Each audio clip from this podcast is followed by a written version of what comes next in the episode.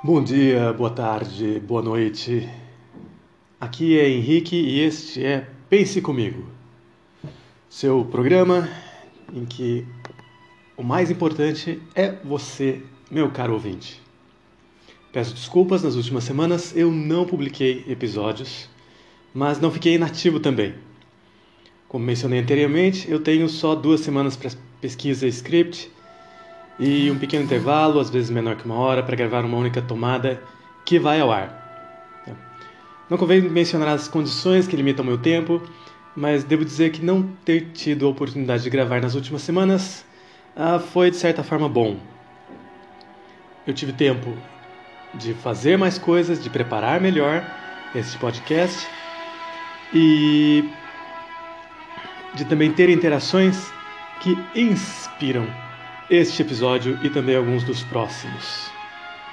Este não é um podcast monetizado, quer dizer, não, eu não tenho patrocínio, eu não faço propaganda, eu não recebo doações e não tenho intenção de fazê-lo. Porque eu não posso ter o compromisso de publicar episódios de forma periódica, constante, é, confiável. Mas chega de falar ao meu respeito e vamos ao que interessa. Hoje em Religião do Tribunal, eu quero falar sobre uma conversa que eu tive. Eu não recebi mensagens ainda através desse podcast e antes de chegar ao fim, já para adiantar, para quem quiser, eu estou em minds.com/barra Pense Comigo Podcast. Mande sua mensagem, seus links, algo que você deseja que eu fale a respeito do que deseja conversar comigo. O mais importante é o diálogo. Eu adoraria ter alguém com quem eu pudesse conversar e discutir as ideias, mudar a minha opinião, mudar a sua, o que quer que seja. Estamos todos em busca da verdade. Mas há cerca de um mês eu descobri um fórum para mensagens de ex-ateus. É, como eu tenho um interesse particular em mudança de opiniões, eu parei para conferir o que havia ali. A descrição do fórum mencionava que ele funcionava como, entre outras coisas, de apoio para ex-ateus, que me deixou confuso e curioso. Eu perguntei o que levaria um ex-ateu a precisar de apoio, e uma troca de respostas muito amigável, por sinal, deixou-me perplexo. Um usuário, que passa a chamar Fernando porque mencionar seu pseudônimo pareceria desprezo ao dito usuário, é um fórum em que as pessoas usam uh, pseudônimos e não seus nomes reais, se assim elas quiserem. É, enfim, Fernando relatou que os seus amigos ateus, por muitas vezes, o consideraram ou consideram iludido pela religião e se recusam a conversar com ele sobre o assunto, para resumir. Ele relatou exatamente a mesma experiência que eu tenho já por alguns anos, aproximadamente cinco, creio eu, só que do outro lado. Eu pedi para ele para conversar sobre isso e o fizemos no decorrer de um mês, um pouco mais de um mês. Ah, o que eu quero relatar aqui? Não vale a pena eu publicar uma transcrição da nossa conversa, porque, primeiro, foi em inglês, minha intenção aqui é dar ao ouvinte algo mais familiar, mais próximo daquilo é, que já conhece, que é que pode procurar fontes e tudo mais. Ah, e segundo, porque é uma conversa meio convoluta, em que eu tenho que ficar voltando ao tópico, tentando manter uma linha de raciocínio. Ah, se for necessário publicar a, a conversa em si na sua íntegra, foi um chat, então eu posso publicar o texto, você pode procurar as afirmações que eu faço, eu não tenho restrições quanto a isso. Talvez no máximo eu ah, oculte o nome de usuário para que ele não seja uh, abordado de forma agressiva, mas uh, fica a minha oferta com relação às fontes. A minha intenção inicial era descobrir como Fernando abordava a conversa, a conversa sobre religião. Uma das, uh, um dos meus problemas é que começar uma conversa ou uh, direcionar uma conversa, não no sentido de direcionar para as minhas conclusões, mas sim de manter a conversa tranquila, pacífica e no tópico é difícil. É, Então, talvez o método socrático seja ruim, talvez o assunto em si seja delicado demais para ser abordado diretamente, ou de repente eu sou muito fechado para o assunto e comporto-me como os apologistas que critico. Perdoe-me pelo ruído, mas é um alarme que eu deixo para uma tarefa que eu preciso fazer. Como esse é um programa de uma tomada só, eu toco o barco. É, sobre o Fernando, eu deixei livre para ele expressar como passou a acreditar na religião dele. O Fernando disse que chegou aí através da lógica e também que ela é algo que lhe ajuda a viver e realizar o seu potencial. Uh, conversamos um bocado sobre construir uma visão de muito, de mundo, estar muito ligado à identidade qualquer incentivo a questionar aquilo em que alguém acredita e é a base dos seus valores pessoais não é recebido como algo amigável.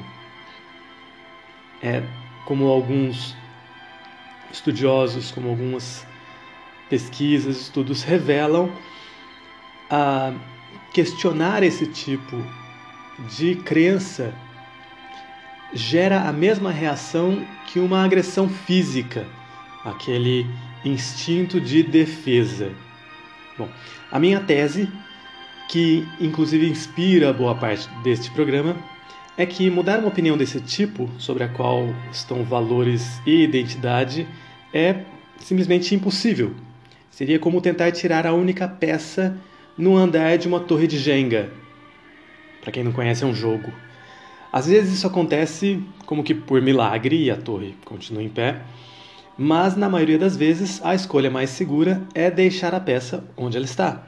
A solução seria, para continuar o jogo, colocar outras peças que deem estabilidade e só depois remover a outra. Claro que isso é proibido no jogo, mas nós não estamos jogando Jenga, estamos jogando Vamos Conhecer Verdades.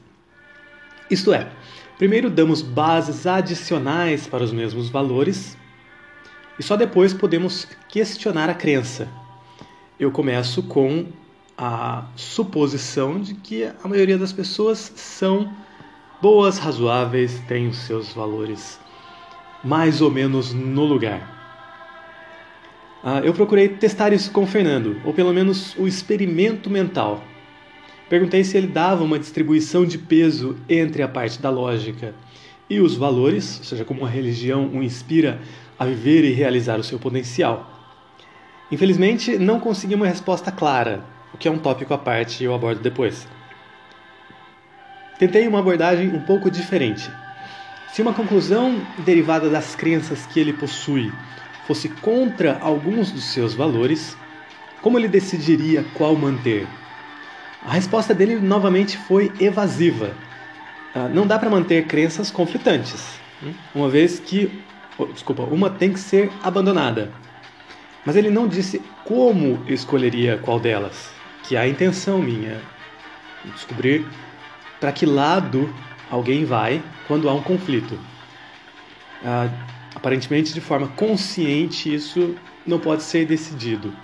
Quando eu perguntava se a lógica poderia mudar sua opinião, ele dizia que não, porque seus valores estavam enraizados demais.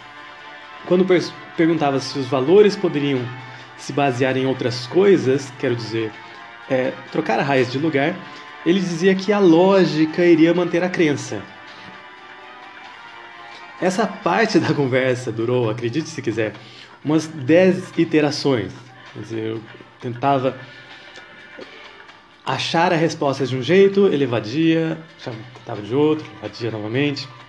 Uma frustração que eu tenho com qualquer tipo de dogmatismo é que é extremamente difícil estabelecer um conjunto de condições que, se satisfeitas, faria a pessoa mudar de opinião.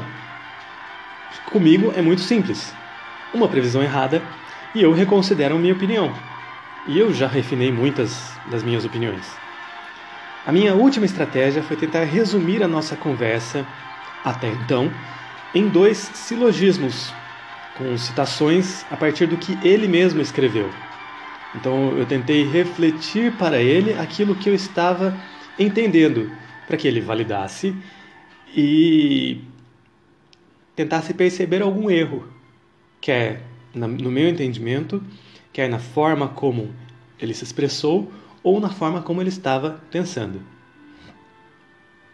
o Fernando parecia educado o suficiente para entender o que é um silogismo, e eu espero que o ouvinte também saiba, se não souber eu explico.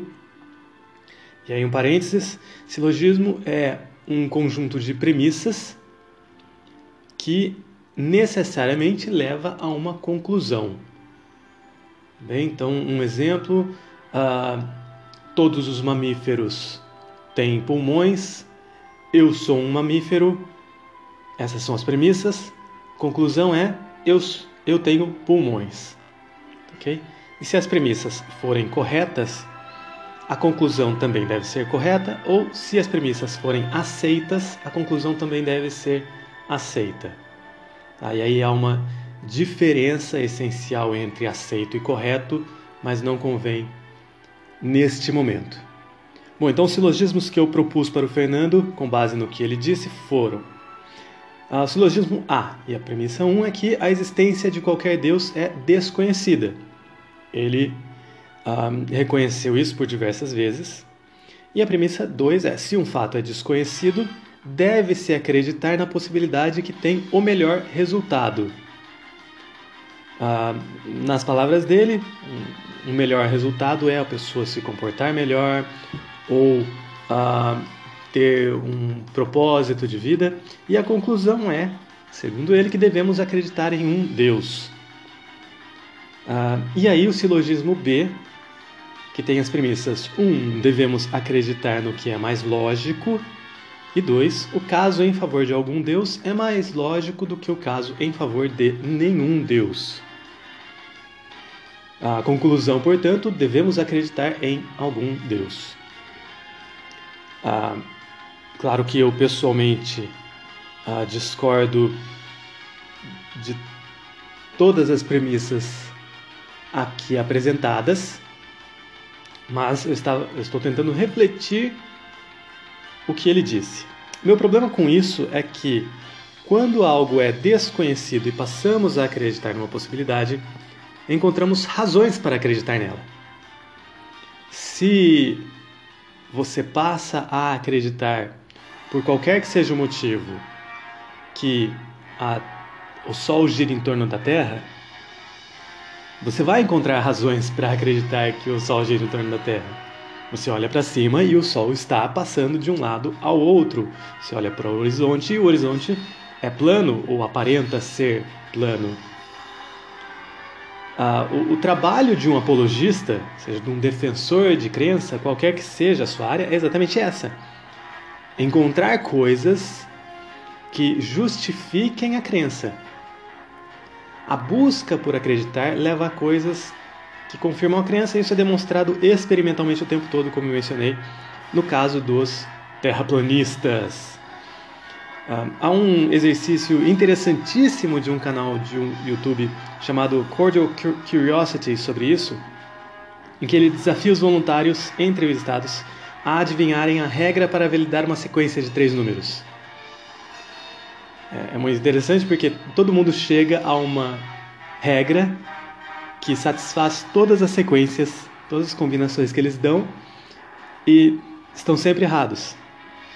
Porque eles só buscam coisas que confirmem o que eles a conclusão inicial deles. Né? A resposta de Fernando não foi concluir que não devemos acreditar em algo na ausência de conhecimento, e sim que todos fazemos isso. Ou seja, sempre que eu não sei alguma coisa, eu chego a uma conclusão inicial, certa ou errada, e como todos fazemos, não há problema. Eu tenho certeza que se Fernando visse isso, ele diria que é uma má representação da nossa conversa. Estamos conversando há mais de um mês, como mencionei, embora tenha havido uma pausa, e é, uma, e é assunto para outro episódio. E não conseguimos sequer concordar sobre o significado de palavras que eu, em particular, acho inúteis.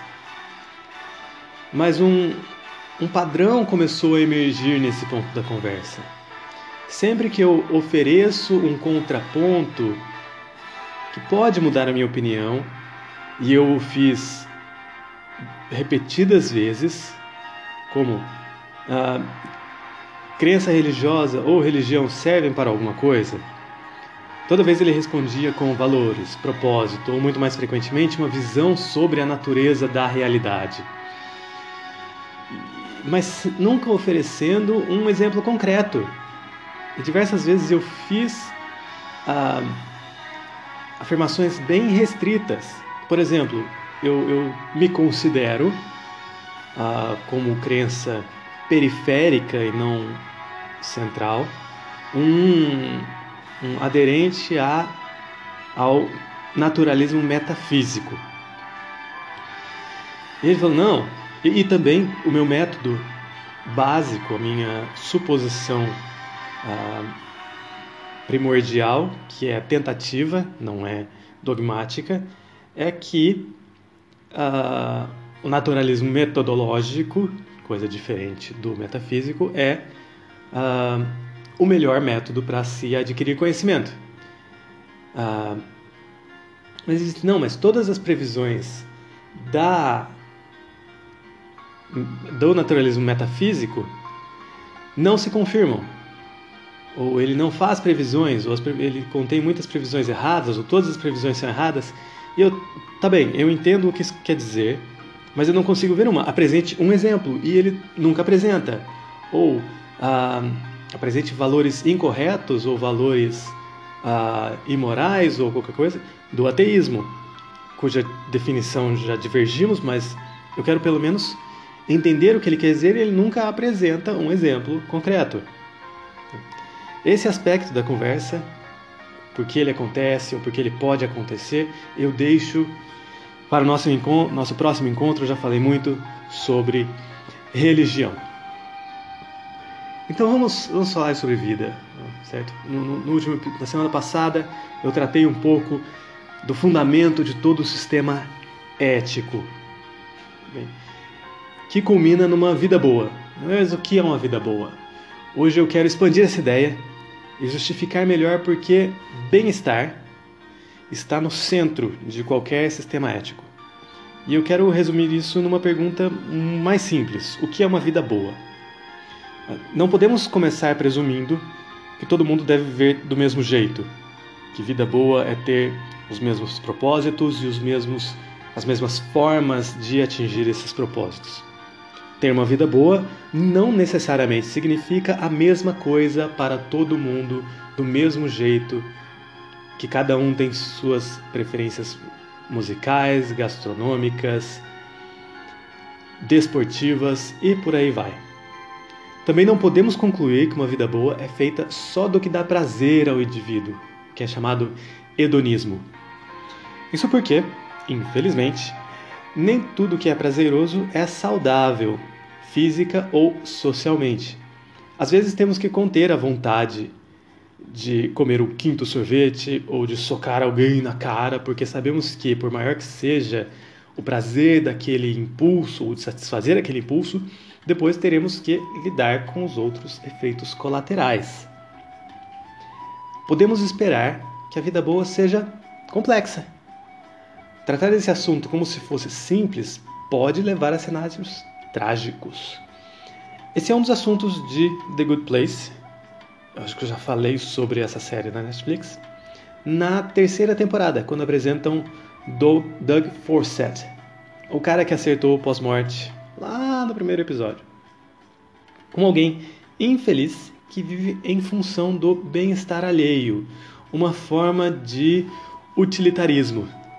Ou, nas palavras do Spock, se eu cito corretamente, o bem do todo é mais importante que o bem de um. Uh, em contraste, muitos dos vilões de antigamente buscavam algum ideal hedonista, egocêntrico, como riqueza, poder, até divindade, enquanto hoje a figura do vilão deseja o equilíbrio universal, como o nosso amigo Thanos, ou punir uma injustiça percebida, como o Screenslaver do Últimos Incríveis, ou a própria figura do vilão é ausente. Se você viu um filme, uma animação, como Divertidamente ou Moana, ah, você vai ver que o vilão simplesmente não está lá. Mas mesmo, mesmo que percebamos a lógica dos vilões, ou a lógica daquilo que leva a situações ruins, não concordamos com a ética das soluções. Por mais que eu concorde, e essa é uma brincadeira que eu faço sempre, que o Thanos é, ou melhor, não que o Thanos, mas que a humanidade é muito, muito numerosa e os problemas são causados não pelo que nós fazemos, essencialmente, sim por quantos nós somos. Por exemplo, se queremos reduzir a poluição em 30%, uh, um efeito mais rápido do que, ou mais até fácil, do que trocar as nossas fontes de energia é reduzir o número de pessoas que consomem a energia. Porque se nós continuarmos crescendo, não importa a forma de obter energia, os efeitos colaterais sempre serão negativos. Então eu concordo com o Thanos na, na solução, mas não com a ética dela. Cada obra dessas retrata ou invoca um ideal que faz parte de uma vida boa, que eu resumo em virtude, comportar-se bem independentemente do preço a pagar, uh, e prazer, quer físico ou emocional. Mas sempre que um deles é considerado o único ideal, nasce um vilão. Então, se a única coisa importante é o fim, caímos em os, os fins justificam os meios. E se focarmos nos meios, os fins acabam sendo ruins, ou não prevenimos fins ruins. A vida boa, ou o ideal de bem-estar, está no equilíbrio entre os diferentes ideais, entre virtude e prazer. Quase sempre não há uma única forma de equilibrar ideais, da mesma forma que não há uma só forma de equilibrar uma dieta. Um pai de família trabalhar muito para dar um bom sustento à família, com poucas horas de folga por semana, pode gerar um nível de bem-estar para todos, enquanto que marido e mulher trabalhando com salários menores e mais horas vagas em comum gerará outro nível de bem-estar. E isso vai variar de uma família para outra, de forma que haverá diferentes soluções para famílias diferentes que geram níveis máximos de bem-estar, dadas, claro, as condições de cada um. É essa ideia de níveis de bem-estar que Sam Harris explora em A Paisagem Moral, ou The Moral Landscape em inglês, uh, embora haja a versão em português, com o nome que eu mencionei. Essas diferentes formas de equilibrar as nossas vontades e necessidades individuais, coletivas ou relacionais delineiam os diferentes sistemas éticos. E, e é impossível expressar todas essas situações e que decisão tomar em cada uma delas. Portanto, o objetivo de um sistema ético é criar o melhor horizonte de bem-estar através de um pequeno conjunto de princípios. Mas, como eu mencionei, quanto menor o número de princípios, quanto menor o número de prioridades, maior o perigo de errar. Então, surge um segundo equilíbrio aí, a necessidade de um sistema ético bem sintetizado e o perigo do radicalismo. Isso nós tratamos no próximo episódio. Hoje o que eu queria expressar é exatamente a nossa necessidade de bem-estar. Como eu disse antes, é uma descrição sobre o que nós somos e não uma prescrição daquilo que nós devemos buscar. E como há diferentes interesses, virtude e prazer que devem também ser equilibradas. Bem, eu convido o ouvinte a explorar essas ideias, explorar as fontes, quer filmes, quer séries, quer livros, e comentar sobre o assunto. Existe prioridade no mundo da ética que não se resuma a bem-estar, combinação de virtude e prazer? É possível existir uma fórmula de felicidade que funcione para todo mundo? Deixe sua mensagem em minds.com barra Pense Comigo Podcast. Eu confiro ali não todos os dias, mas quase sempre. Começa uma conversa ali, esclarecemos a termos e, quem sabe, você também pode participar comigo aqui, é, fica meu mais sincero cumprimento, meu desejo de uma boa semana, vida longa e próspera.